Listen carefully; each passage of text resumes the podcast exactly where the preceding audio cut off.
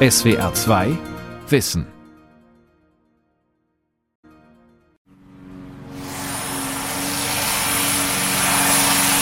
Gerade viele Städter denken bei Hecke erstmal an diese eigentlich für die Natur recht toten grünen Wände, die in Vorgärten stehen, also Kirschlorbeer, so diese ganzen immergrünen Geschichten, also von denen keine Blüten hervorgebracht werden, die dann irgendwelchen heimischen Insekten nützen könnten.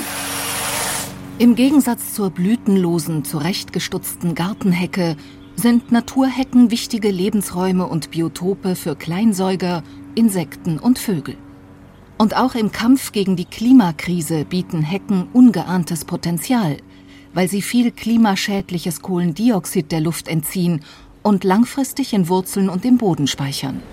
Wenn man 520 Meter Hecke neu pflanzt, dann kann man den CO2-Fußabdruck eines durchschnittlichen Deutschen für zehn Jahre kompensieren. Und auch Umweltschutzgruppen beleben den Naturraum Hecke neu. Denn Hecken schmecken als Eis, Sirup oder Punsch.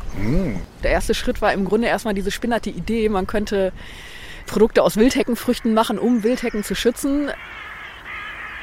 Hecken, unterschätzte Klimaretter und Biotope von Richard Fuchs.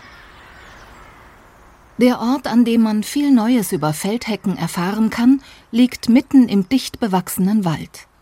Auf dem weitläufigen Waldcampus des Thünen Forschungsinstituts für ländliche Räume, Wald und Fischerei in Braunschweig.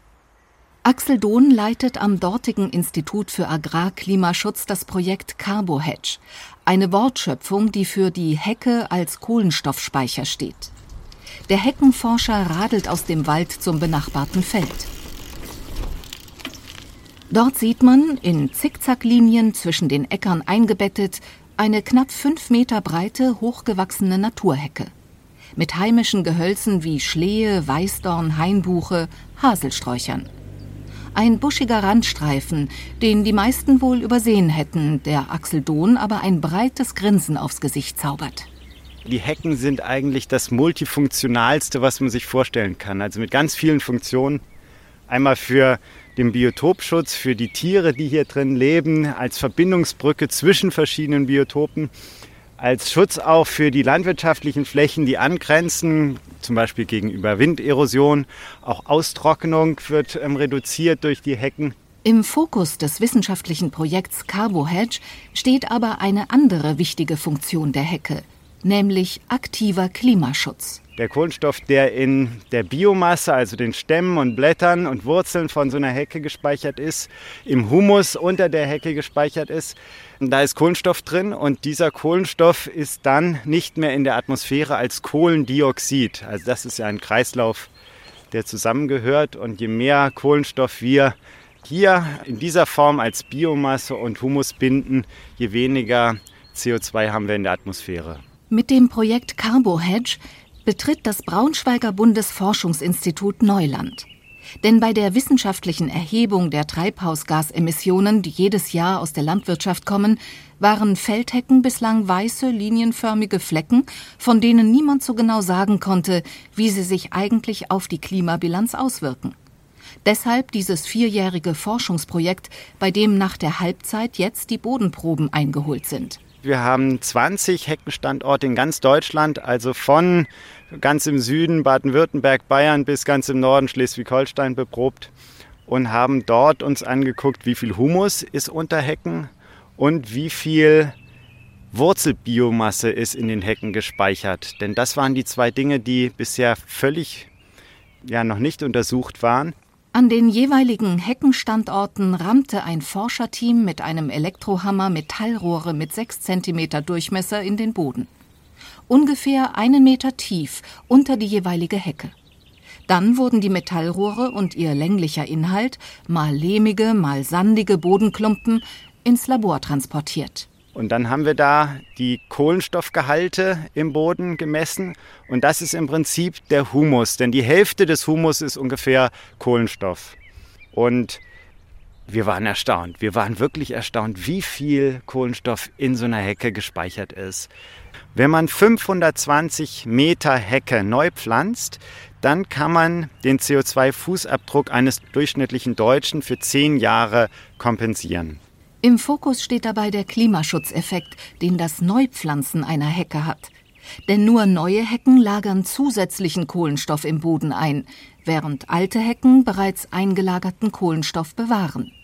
Also Hecke ist eine Klimaschutzoption in der Landwirtschaft, die wirklich was hermacht, wo man wirklich was erreichen kann, auf ziemlich kleiner Fläche. Denn so eine Hecke, die braucht eben nur mal vier Meter irgendwo am Rand von einem Ackerschlag oder einer Wiese und verbraucht nicht viel Platz, speichert aber auf dieser kleinen Fläche sehr viel Kohlenstoff und wenn man das hochrechnet auf Deutschland, könnte man also mehrere Millionen Tonnen CO2 mit Heckenpflanzungen kompensieren, einsparen, Klimaschutz betreiben. Doch warum sind gerade Hecken so gut beim Speichern von Kohlenstoff? Die Hecke ist so gut, weil man kann sich das ja hier angucken, sie ist ganz fein verästelt. Es ist unheimlich ja, gestrüppig und das führt aber auch dazu, dass eben sehr viel Holzbiomasse da ist, von den, von den Stämmen bis zu den kleinsten Ästchen. Und diese Holzbiomasse besteht eben auch zu 50 Prozent aus Kohlenstoff. Vermeintlich wertloses Gestrüpp ist also gar nicht wertlos, sondern hat enormes Potenzial als Langzeitspeicher für Kohlenstoff. Auch unterirdisch, wie Heckenforscher Dohn betont.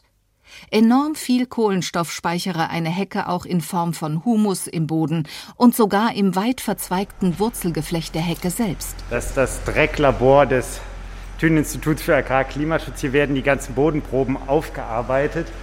Wir haben hier erstmal fünf Trockenschränke und da werden die Proben getrocknet, die aus dem Feld kommen. Und das sind hier Proben, die sind erst vor ein paar Tagen aus Bayern gekommen, da haben wir die geholt. Das sind ganz bröcklige, harte, lehmige Proben, ähm, die wir da unter den Hecken eingesammelt haben. Und die werden hier bei 40 Grad getrocknet, bis erstmal das Wasser raus ist. Das ist der erste Schritt. Viele weitere Schritte folgen, bis die eigentliche Analyse beginnt. Erst werden die Steine rausgesiebt, dann werden die getrockneten Erdklumpen in einer speziellen Mühle vermahlen. Damit die Analyse gut funktioniert. Denn die Analyse von Kohlenstoff geht so, dass die Probe verbrannt wird bei 1100 Grad. Und das geht nur dann gut, wenn die Probe ganz fein und homogen ist, pulverförmig. Wir haben also unheimlich viele Schritte, die man braucht, um dann endlich diesen Wert zu haben, den man will, nämlich den Kohlenstoffgehalt im Boden oder in, den, in der Biomasse, in den Wurzeln von so Hecken. Insgesamt 4000 Bodenproben werden so getrocknet, gesiebt, vermahlen, verbrannt. Erste Erkenntnisse, welche Faktoren die Funktion einer Hecke als Kohlenstoffspeicher begünstigen, konnten die Forscher mittlerweile identifizieren, betont Axel Dohn. In Ton- oder Lehmböden etwa speicherten Hecken mehr Kohlenstoff als in sandigen Böden. Je älter die Hecke ist, desto mehr speichert sie. Ähm, hier nebenan zu der studentischen Hilfskraft, die hier Wurzeln wäscht.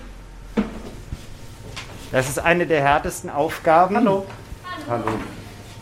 Wurzeln, Feinwurzeln zu bestimmen, ist noch schwieriger als Humus zu bestimmen, weil die Wurzeln hängen irgendwo tief im Boden drin und die werden mit dieser Anlage rausgewaschen.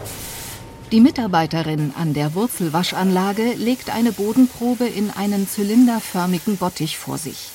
Ein Wasserstrahl schwemmt die Wurzeln aus, die über einem Feinsieb nachgespült und sortiert werden. Eine unendliche Arbeit. Nachher bleiben solche Wurzelproben hier übrig. Und wenn man sich fragt, warum gibt es so wenig Daten zu Wurzeln, egal ob unter Mais oder unter Hecke, dann weiß man das, wenn man einmal hier Wurzeln gewaschen hat. Axel Dohn läuft zurück ins Materiallager. Er greift in eine Schachtel, findet fertig bearbeitete Wurzelproben. Eine wichtige Erkenntnis sei dabei gewesen, dass ein erheblicher Teil der Wurzeln unter Hecken schon tot sei und dass gerade das für den Klimaschutz besonders wertvoll ist. Wird eine Hecke regelmäßig geschnitten, was sie vital hält, stirbt immer ein Teil der Wurzelbiomasse ab. Und diese abgestorbenen Wurzeln würden dann zu kohlenstoffreichem Humus umgewandelt. Für den Klimaschutz ein enormer Gewinn.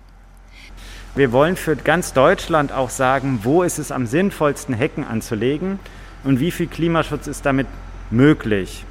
Und da werden wir uns angucken, wo sind die ausgeräumten Landschaften in Deutschland? Wo ist der Boden besonders anfällig für Erosion? Wo werden die Hecken am dringendsten gebraucht? Wieder mehr Hecken sehen. Das möchte auch Alexandra Verdes. Zusammen mit Gleichgesinnten hat die Mitvierzigerin den Verein Die Heckenretter gegründet. Ihr Ziel? Sie wollen erreichen, dass Wildhecken wieder mehr wertgeschätzt werden, auch durch regionale Wertschöpfungskreisläufe. Also Hecken schützen, indem man sie nutzt. Das heißt, wir pflanzen Hecken an. Wir wollen dann unterstützen dabei, dass sie naturschutzgerecht gepflegt werden, möglichst dann ihre Früchte ernten und zu Produkten verarbeiten, die dann wiederum durch ihre Einnahmen diesen ganzen Kreislauf unterstützen können. Also ein bisschen mehr naturpädagogisch sozusagen da auch noch Oh, da gibt es so viel, ehrlich gesagt. Alexandra Werdes ist mit ihrem Heckenrettermobil auf dem Weg zum Biobauernhof Möller in Lentförden, einer kleinen Gemeinde auf halbem Weg zwischen Hamburg und Kiel. Die frühere Journalistin, die jetzt Umweltaktivistin und Wildheckenunternehmerin ist, will wissen, wie sich die 500 Meter lange Naturhecke entwickelt hat, die sie im vergangenen Jahr mit Freiwilligen gepflanzt hat. In unserer Kulturlandschaft jetzt hier, also wo wir halt einfach diese stark vom Menschen geprägte äh, Landschaft haben, äh, da sind Hecken mit das Wildeste, mm, was wir so vorzuweisen haben sozusagen. Und und ich glaube, diese Wildheit, die mag ich auch, diesen Wildwuchs. Also vielleicht dieses ein bisschen Unbändige. Das finde ich ganz schön. Der Ort? Eine typische Kuhweide, an deren windoffener Seite ein drei Meter breiter, circa ein Meter hoher Erdwall aufgeschüttet wurde, bepflanzt mit verschiedenen Heckensträuchern. Vor allem Schlehen und Haseln, ab und zu aber auch mit einzelstehenden Jungbäumen, Eichen, Hainbuchen, die zu voller Baumgröße aufwachsen sollen. Im windreichen Schleswig-Holstein dienen derlei Hecken seit jeher als Windbrecher in der Landschaft, verhindern, dass die wertvolle Ackerkrume weggetragen wird. Eine solche Hecke mit Erdwall heißt hier Knick bzw. Knickhecke. Gepflanzt haben wir das an einem Tag. Das sind tausend Sträucher, die haben wir an einem Tag gepflanzt. Es war ein schöner Tag, auch mit Pausen und es sich gut gehen lassen und der Lerch immer zwischendrin zuhören und das geht. An diesem Dienstagmorgen fegt der Wind gehörig, was auch das Interviewmikrofon trotz Windschutz zu spüren bekommt. Und es wird klar, warum die neu angelegte Hecke als Windstopper gute Dienste wird leisten können.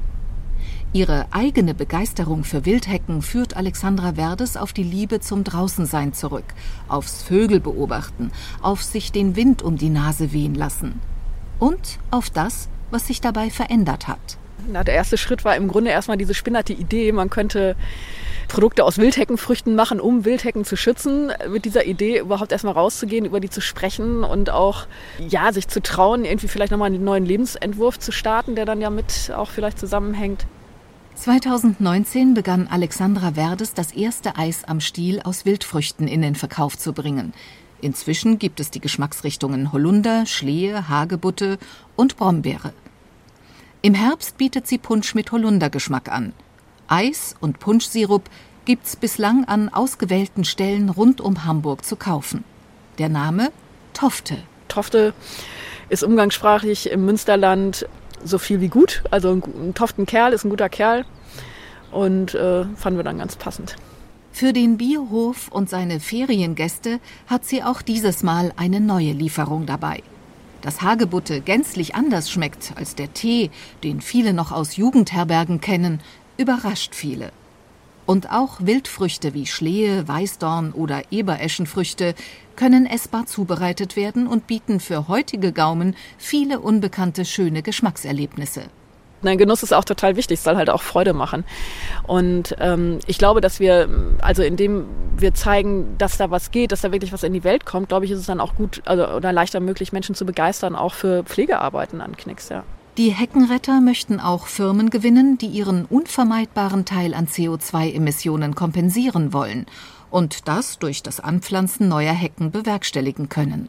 Tatsächlich kann man Strauchpatenschaften schon abschließen und wir werden das auch erweitern in Heckenpatenschaften, also dass man so richtig abschnittsweise dann auch ähm, äh, sozusagen die, die Anpflanzung, aber eben auch die naturschutzgerechte Pflege dann ermöglicht durch einen finanziellen Beitrag. Dass mit dem Anpflanzen neuer Hecken Klima- und Artenschutz wirklich Hand in Hand gehen, Das findet Alexandra Werdes besonders gut. Denn viele in den Medien gehypten Klimaschutzmaßnahmen hätten sich bei genauerem Hinsehen als extrem schädlich entpuppt. Wie Bioenergie aus Maismonokulturen, was insbesondere der Artenvielfalt schweren Schaden zufüge. Dabei lehre einen die Arbeit mit Hecken Geduld und Demut oder, wie es Alexandra Werdes ausdrückt, sie schenke einem Zeit. Ja, das ist ähnlich wie beim Aufforsten, ist das schon eine Generationenarbeit sozusagen. Also was wir hier anpflanzen, wird halt vielleicht in vier, fünf Jahren Frucht tragen. Dann können wir in zwölf bis 15 Jahren vielleicht sagen, okay, jetzt ist so groß geworden, dass wir da mal mit der Motorsäge schneiden sollten. Ähm, und dann kommt der nächste Turnus. Nach einer Spazierrunde an der neuen Hecke entlang gibt's am Heckenrettermobil natürlich noch eine Kostprobe. Schöne rote Farbe. Ja, hartnäckig auch. Tatsächlich wird Holunder heute äh, vor allem in der Lebensmittelindustrie genommen, um äh, Lebensmittel zu färben. Okay. Also Erdbeerjoghurt ist eher Holunderjoghurt. Mein erster Holunder-Punsch. Ich muss ja gestehen, mit Rum ist er noch besser.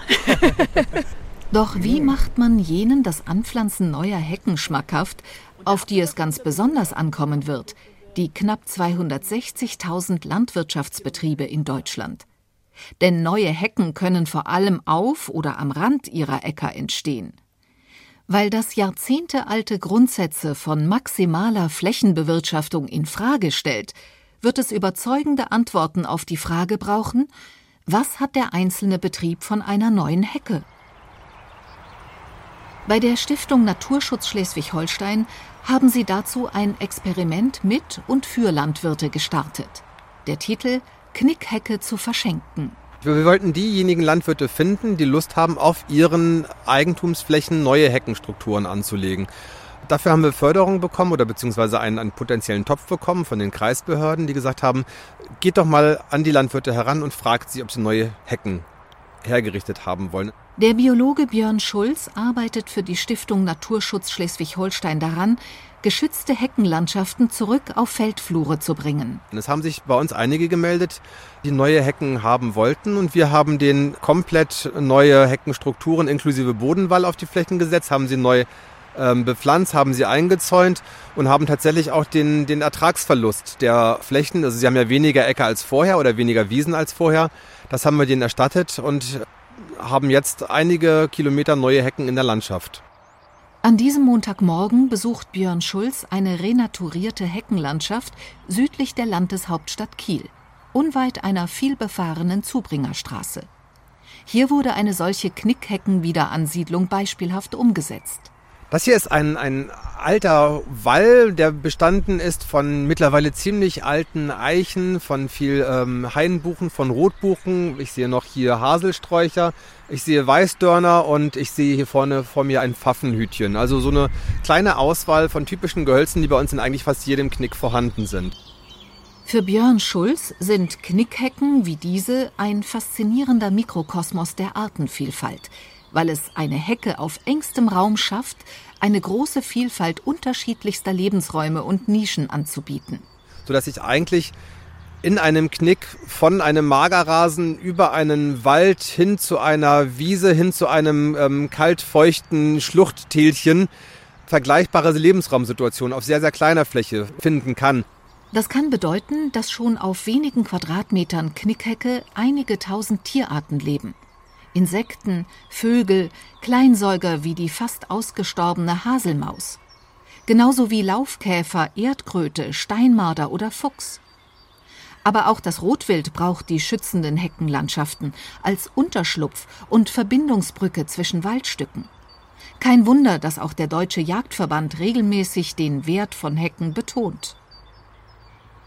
Hecken, die viele Jahrzehnte oder im besten Fall für immer an einem Feldrand stehen, sind dabei die Königsklasse des Biotop- und Artenschutzes. Denn sie bieten dauerhaften Schutz für gefährdete Tier- und Pflanzenarten, unabhängig davon, ob auf den Feldern gepflügt oder angepflanzt wird. Dem Landwirtschaftsbetrieb nehmen diese dauerhaften Strukturen aber die Flexibilität, jährlich neu über die Bewirtschaftung zu entscheiden. Und das macht Hecken erstmal unattraktiv. Heckenforscher Axel Dohn findet die Idee, Knickhecken zu verschenken, auf den ersten Blick charmant. Funktionieren könne dieses Modell allerdings nur im begrenzten Umfang, mit naturschutzbegeisterten Landwirten, die ihre Hektareinnahmen nicht unbedingt maximieren wollen bzw. müssen. Man lässt den Landwirt dann ein bisschen allein. Man sagt, so, jetzt legen wir eine Hecke an und wir zahlen die Anlage, aber für die nächsten Jahrzehnte, Jahrhunderte und Jahrtausende bist du dann verantwortlich für den Rest. Und ich glaube, so geht Partnerschaft nicht. Und so wird der Landwirt sich auch schnell ausrechnen können, dass er nachher mehr Kosten hat als Nutzen davon. Der Heckenforscher sieht deshalb die zentrale Aufgabe darin, das Neupflanzen von Hecken zu einem attraktiven und langfristig ausgerichteten Geschäftsmodell zu machen. Ein Ansatz dafür wäre die sogenannte Kohlenstofflandwirtschaft, im englischen Fachbegriff Carbon Farming genannt. Wir haben das ja immer mehr, dass Firmen, große Firmen wie Nestle und Microsoft und alle versprechen, kohlenstoffneutral, klimaneutral zu werden. Und da ist richtig viel Geld im Spiel, was sie ausgeben wollen, diese Firmen, zur Kompensation von Treibhausgasemissionen. Und da sehe ich ein großes Potenzial, dass man sagt, ja, wenn ihr dieses Geld ausgeben wollt, gebt es für den Klimaschutz aus und gleichzeitig für sowas Sinnvolles, was noch in der Landschaft viel mehr Positives bewirkt als nur den Klimaschutz. Mit Hecken, Heckenpflanzungen. Auch was die EU-Förderung der Landwirtschaft angeht, gäbe es noch dringenden Handlungsbedarf. Zwar gäbe es Pflege- und Neuanpflanzungsprogramme auf Länderebene, ein echter Heckenzuwachs habe sich daraus aber noch nicht ergeben. Das hat strukturelle Gründe. Ein wichtiger Punkt ist für die Landwirte, dass Hecken, wenn sie gepflanzt werden, auch Teil der förderfähigen landwirtschaftlichen Fläche bleiben. Es muss also weiter als Acker oder Grünland zählen und auch förderfähig sein mit den EU-Subventionen. Und dann würden sich Landwirte eher dazu entschließen, auch eine Hecke anzupflanzen. Dass Hecken auch als gefragte Ressource neu entdeckt werden können, hat Björn Schulz von der Stiftung Naturschutz Schleswig-Holstein ausgemacht, weil Heckenpflege bedeutet, dass die Gehölze alle sieben bis zwölf Jahre auf den Stock gesetzt werden, also ein Rückschnitt bis knapp über dem Stamm nötig ist, um die Hecke vital zu halten, fällt hier viel Restholz an. Es gibt viele Regionen, auch in, im nördlichen Schleswig-Holstein vor allem, wo die Landwirte heute tatsächlich Geld mit den Knickholz verdienen, weil sie halt das gehäckselte ähm, Holz an Hackschnitzelheizanlagen nach Dänemark verkaufen. Wird das Restholz der Hecken in Hackschnitzelanlagen verfeuert, verbessert sich die Klimabilanz sogar. Denn Kohle, Öl und Gas werden im Heizsektor naturschonend ersetzt und es werden Fehlentwicklungen im Bioenergiebereich korrigiert. Denn allzu oft landen in hiesigen Hackschnitzelanlagen nicht hiesige Holzabfälle, sondern Zukaufholz aus Ländern Osteuropas, was die Klimabilanz ad absurdum führt. Alexandra Werdes von den Heckenrettern sieht hier auch die Naturschutzbehörden in der Pflicht. Denn die nachhaltige Nutzung von Hecken ist derzeit gar nicht so recht erlaubt, was solche Wertschöpfungskreisläufe behindert. Noch unterscheide der Gesetzgeber zwischen Naturschutz und Ertragshecke es ist halt eigentlich gar nicht legal, dass wir dann da jetzt äh, Früchte rausholen. Also wir dürften sie nicht gewerblich verarbeiten. Ob wir das als Verein dürfen, das müssen wir halt eben klären mit der Naturschutzbehörde. Aber ich glaube, es wäre sinnvoller, tatsächlich wieder Anreize zu schaffen auf wirtschaftlicher Art, so für Landwirte, dass es sich für sie lohnt. Biobauer Hans Möller, Kooperationspartner der Heckenretter, sieht die Sache ganz pragmatisch. Hätte man ihn vor fünf Jahren gefragt, ob er neue Hecken anlegen wollte, hätte er zuerst über Ertragsverlust, dann über Probleme beim Wenden am Feldrand und über vieles weitere gesprochen. Doch mit dem spürbaren Fortschreiten des Klimawandels ändere sich auch hier der Blick. Hans Möller ist überzeugt, dass viele Landwirtschaftsbetriebe den Nutzen von Hecken von ganz alleine neu entdecken. Das fange schon damit an, dass der Schatten, den Hecken aufs Feld werfen, schon heute gar kein Nachteil mehr sei. Also einmal diesen Schatten, den wir ja als Nachteil sehen, das hat die letzten zwei Jahre oder drei trockenen Sommer gezeigt. Siehe da, wo, wo Schatten ist, verdunstet nicht, es ist länger Feuchtigkeit, das, da war es immer grün, das wird gewachsen und äh, zehn Meter daneben war es vertrocknet, da ist kein Gras mehr gewachsen. Also dann kriegen wir ja selber Denkanstöße schon mal. Erosion, Windschutz, wenn ich dahinter ackern sollte, weht mir der wertvolle Boden nicht weg. Und ähm, dass diese Erträge, wo man meint, da kommt der Schatten wieder, werden dann halt so immens, dass, dass äh, das störend ist. Nein, die, die Gesamtfläche, die danach bleibt, profitiert von dem Schatten und was ich sagte, die Feuchtigkeit wird gehalten. Also die Fläche bringt mehr Ertrag, als wenn ich jetzt keinen Knick hätte und meine, ich muss diesen Bereich noch mitackern. Kein Wunder, dass der hemdsärmelige Biobauer auf seinen Feldern bereits die nächste Knickhecke plant. Ja, wo wir schon den Sand sehen, da wollen wir einen neuen äh, Wall aufsetzen, dass er dann im Herbst äh, dann hoffentlich wieder gepflanzt werden kann mit den Heckenrädern zusammen. Und, ähm, und daher bin ich da sehr interessiert, da mehr zu machen, ja.